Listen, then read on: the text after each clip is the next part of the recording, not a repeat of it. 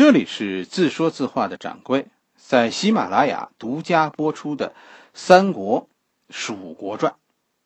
今天咱们讲第三回“蜀道难”的终极。上一回咱们讲了“蜀道难”的第一段，是吧？其实下边八句是是一段：“地摧山崩，壮士死，然后天梯石战相勾连。”上有六龙回日之高标，下有冲波逆折之回川。黄鹤之飞尚不得过，猿猱欲渡愁攀援。青泥何盘盘，百步九折迎烟峦。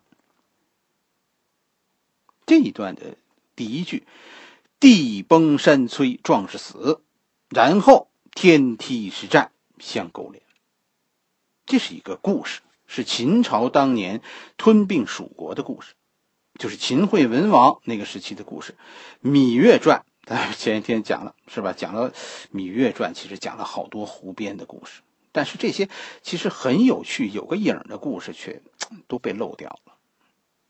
秦王要进攻蜀国，但是呢，因为蜀道而却步，担心说说粮食给养送不上去。是吧？你军队过去了没吃的，那不那不糟糕了吗？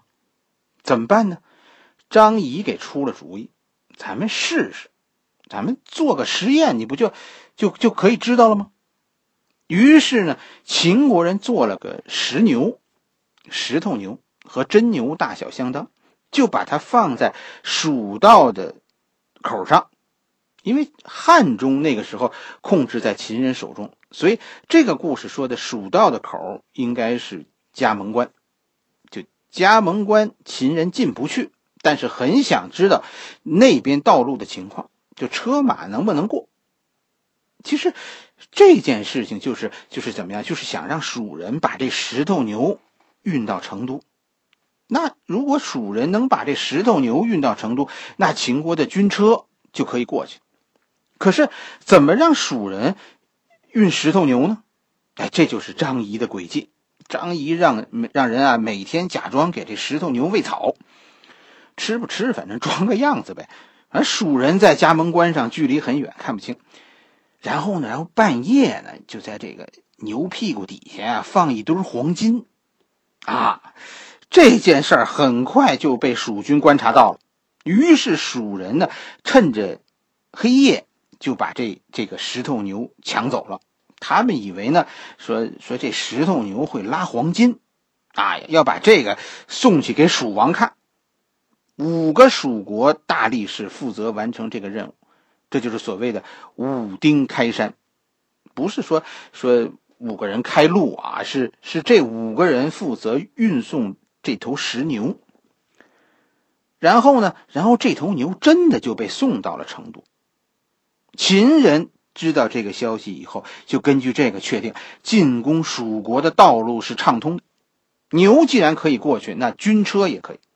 以后在时机成熟以后，就发动了对蜀国的战争。地摧山崩，壮士死。然后呢？然后天梯石战相勾连。这就是现在从嘉门关，是吧？到到成都的这条路，叫做金牛路。还有说说真的是个是个金牛的，是吧？说说秦王送了五个美女给蜀王，这金牛是陪嫁，反正就一句话，其实就是要要考验蜀国的呃道路的运输能力。武丁开山这个故事还有好几个版本，但其实呃基本上都不可信。我说的这个其实也是一个故事，未见于正史，是这这算是民间传说，但但这个。运牛试探道路的说法呀，其实是是各种传说里最可信的一种，至少我认为是。从秦代秦惠文王那个时候，蜀国才融入咱们咱们华夏的世界，是吧？这是李白这句诗的意思。这一句的后半句是吧？天梯实战放勾连，提到天梯和实战以及他们的勾连。实际上，这个蜀道啊都是山路，但不一样。汉中以北这一段，就就是说穿越秦岭这一段，很多是河谷，就是穿越秦岭，很多地方都是沿着以前的河谷前进的。秦岭啊，这个地儿地震比较多，所以它的这个河流就经常改道，就留下了很多山谷。这些山谷就是以后穿越秦岭的主要通道。所谓山谷啊，它两边都是绝壁，就直上直下。于是秦人修的从西安到汉中的路，有很多是这种栈道，就是在绝壁上修路，这叫栈道。而进入加盟关，就是进入大巴山以后，大巴山这一段呢，就是呃，从汉中到成都这一段呢，是蜀人修的，这就是另一种风格，走天梯。天梯是什么呢？就是两山加一谷，走楼梯，这个更累，对吧？要不你往后看，为什么剑门关前这一段让人绝望？从家门关走到剑门关，愣是把这帮人都走哭了。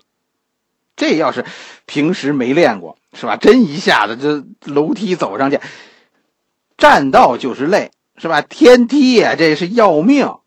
爬泰山爬过吧？就是上去了下不来，就是那种感觉，生不如死。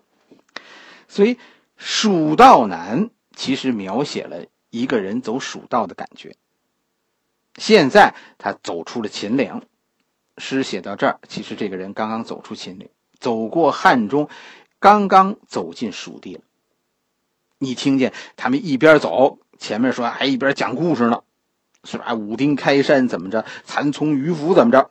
哎，就是就是还是很新奇那种感觉。走了七天了，是吧？现在突然一下子走出山谷，走进汉中平原了，哎心情突然一下子就好了。你再读下一句：“上有六龙回日之高标，下有冲波逆折之回川。”这句话很妙，两个回，是吧？回日，回川，上有六龙回日之高标，下有冲波逆折之回川。前一个回日是环绕的意思，六条龙环绕着太阳；下一个回呢，是指曲折的意思。六龙回日，其实啊，无论是三星堆，还是还是说金沙遗址，都有蜀人对于太阳崇拜的这种这种表达。蜀人的信仰其实和我们汉人是不一样的，蜀人是太阳崇拜，六条龙拉动着太阳在在天空中行走，而在六龙的下边呢，是是同样这个扭曲的这种这种这种江河。是吧？盘绕在崇山峻岭之间。其实这句和下一句都是说，现在看到的景象和我们在秦川看到的完全不同。山间的云雾其实就如同龙，围绕在太阳周围，是吧？大河现在不是像像我们中原那样直着着流淌，而是都是弯弯曲曲的，在山间盘旋。是吧？这个时候，你听这两句话，我觉得这个人挺高兴。你听出这两句话，这是在山的什么位置上吗？上怎么怎么样，下怎么怎么样，是吧？先让你抬头看，再让你往下看，这是在山腰。终于，咱们现在又从汉中平原开始往前走，上山了。这是已经经过秦岭的山谷，开始往上看，心情就就已经，已经我们觉得他的心情很好。下两句：“黄鹤之飞尚不得过，猿猱欲度愁攀援。”黄鹤、猿猱，这都是四川独有的生物，是吧？秦国没见过这些。这是什么？这是给你描述一个一个一个异国情调。走蜀道啊，现在走出异国情调了。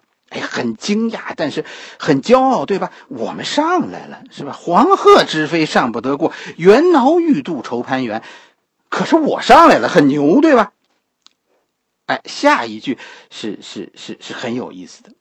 我们上回说说说怎么确定，呃，唐朝人说的说的蜀道是陈仓道呢？哎，其实就是因为下边这句话：“青泥何盘盘，百步九折莺燕乱。”这句话其实是是这帮爬山的人在吹牛啊，前前面没什么了。是吧？青泥岭的大山大川，我们已经都走过了。青泥河盘盘，青泥就是指青泥岭这个地方，在陈仓道中。青泥岭的道路呢，就是呃，就是这种非常曲折的道路。你想吧，它百步九折，走一百步得转九个弯儿。你就说这个路是什么路吧？从从石头山岭中穿过，哎，那样的惊险，我们都我们都经过了。以后那些路平汤了。这里就提到的就是青泥岭，因为青泥岭，我们终于可以确认李白说的蜀道。在唐朝那个时候，人们说的蜀道是陈仓道，这个青泥岭是陈仓道的中段，是是很要命的一段。关于这个关中啊到汉中的道路，以前我看到过一篇文章，就是说诸葛亮为什么始终从汉中都打不出去。可是韩信人家呢，人打一回就打出去了。诸葛亮六出祁山，有五次走斜谷。斜谷啊，是和呃陈仓平行的一条路。那个时候，呃陈仓路呢不通了。那篇文章里是说，汉朝那个时候有当地的水文记载，现在咱们还能找到，就说，呃这个地区的水文记载。汉朝初年，所谓的渭河水系和汉国水、汉水啊、汉江水系啊，因为大地震而发生了河流的改道。就渭水或者是汉水的一条支流啊，其实当年是是通过陈仓的。就说什么呢？就是当年韩信出汉中去关中的时候啊，他的粮食是走水路的，就沿着这条河走的。所以你看，韩信出。出陈仓，他没有遇到过粮食问题，反而汉中的粮食后来能源源不断的供应汉军在中原的战争，哎，就是因为有这条河。然后这些人呢，又翻阅这个这个水文资料，发现呢，到了可怜的诸葛亮那个时代，这条河断绝了。你去看历史上的诸葛亮吧，诸葛亮每次出撤军，都是因为粮食供应困难。不是诸葛亮啊，没看对历史，是吧？韩信确实是从这儿打出去的，但是诸葛亮呢，没有现在人这么全面的资讯，所以没搞明白韩信的粮食是怎么运到前线的。这一段，我我小的时候听到的解释，就是从秦岭走出去到汉中，是一片辽阔的土地，是吧？秦岭中都是山谷，这一段就可以坐车了。你想吧，这几个人现在终于啊，从秦岭的那个山谷中步行走出来了，现在又又坐上车，开始往对面山上的半山腰爬呢，就开始又开始啊，指点江山。就以为这这这就到了，反正先越走越高呗，心情是越来越好，很得意。李白这个诗好，其实就好在这儿。哎，他写的是一个歌你明白吗？一首普普通通的歌曲，可是这歌曲让李白写成了一部歌剧了。这里有人物，有表情，乐工们应该演绎这种东西很舒服，因为这个时候。的欢乐，才产生后边的悲哀。好了，我们的蜀道难，今天咱们先讲到这儿，讲到已经，咱们已经讲到中级了，有难吗？是吧？其实不怎么难，对吧？不就是青泥岭吗？不就是百步九折萦岩峦吗？一咬牙，这不就走过去了？这有什么呀？青泥岭都能走过，剩下的人生路那就全叫天高云淡了。问题是，真的吗？可不是啊！你往后听吧。